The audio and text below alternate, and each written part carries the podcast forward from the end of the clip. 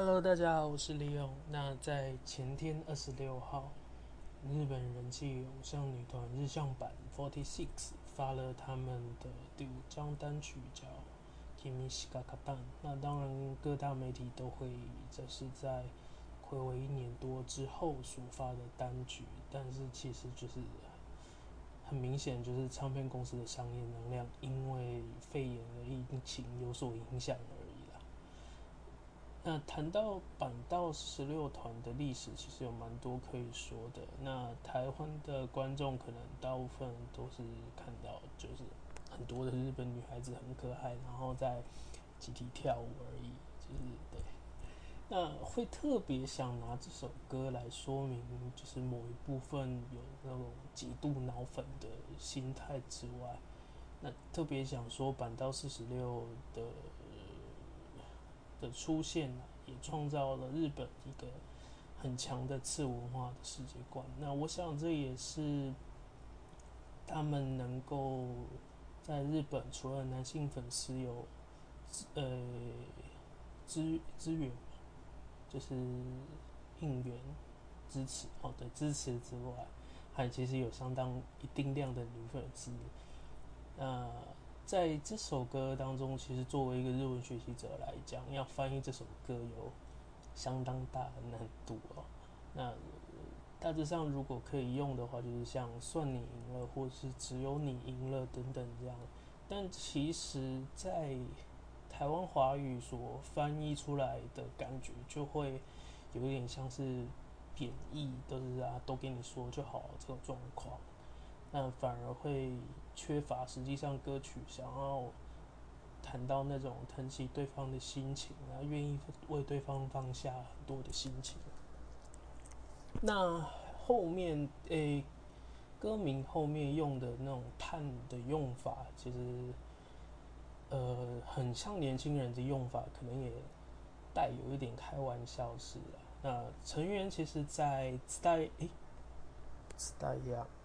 对斯黛亚的访问当中，还有我靠，斯黛亚的访问当中，他们也说过，他们不会用这种方式啊，或或许就是银河旋律上所使用的，那未来有可能会变成流行语也说不定，就是在 TikTok 上面啊等等之类，其实也看得出来唱片公司的行销手段，其实。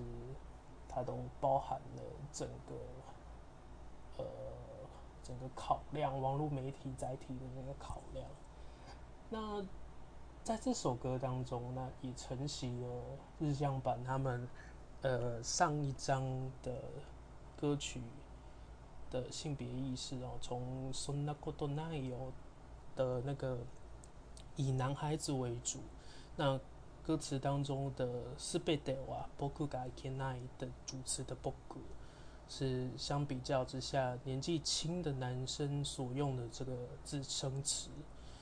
那他本身就是会跟欧雷比起来会比较谦虚一点，甚至是会有一点点放下自己的身段这样子的感觉。那相信在研究日本两性关系的人也会。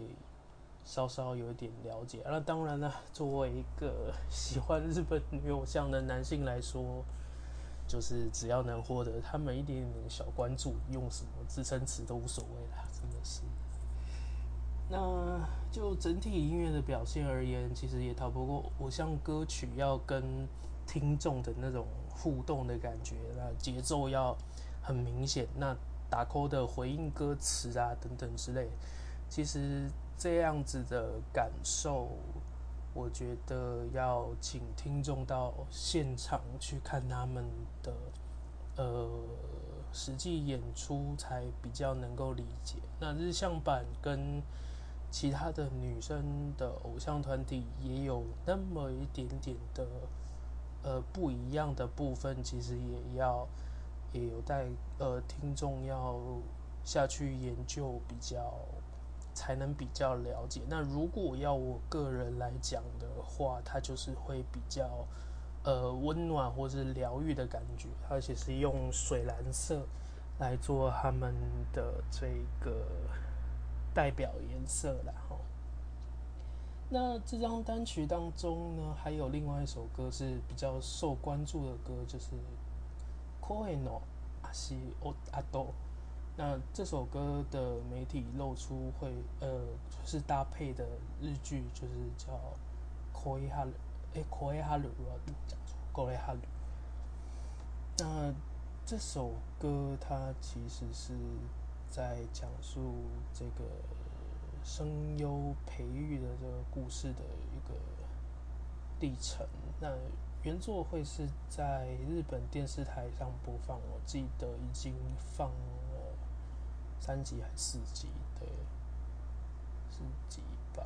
那后续的有一些制作秘辛会在日本的网络平台叫呼噜当中播放。呃，同时它的呃也有主题的网站。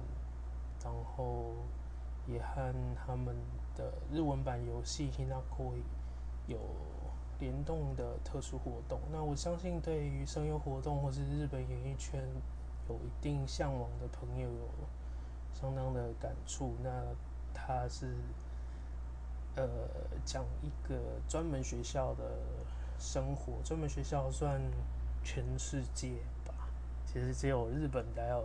特别有的一个教育制度了。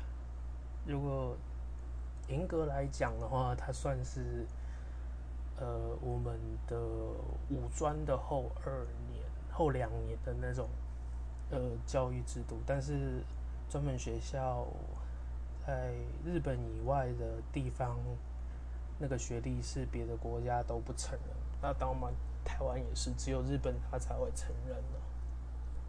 那就我个人对于华语圈的观察啊，那华语配音也会是一个相当有可能性的新兴产业对，我觉得可以，如果有兴趣的人，那也可以去看这部日剧。那至于怎么看到海海外的粉丝的，我们是怎么看到，就嗯，大家都心知肚明了。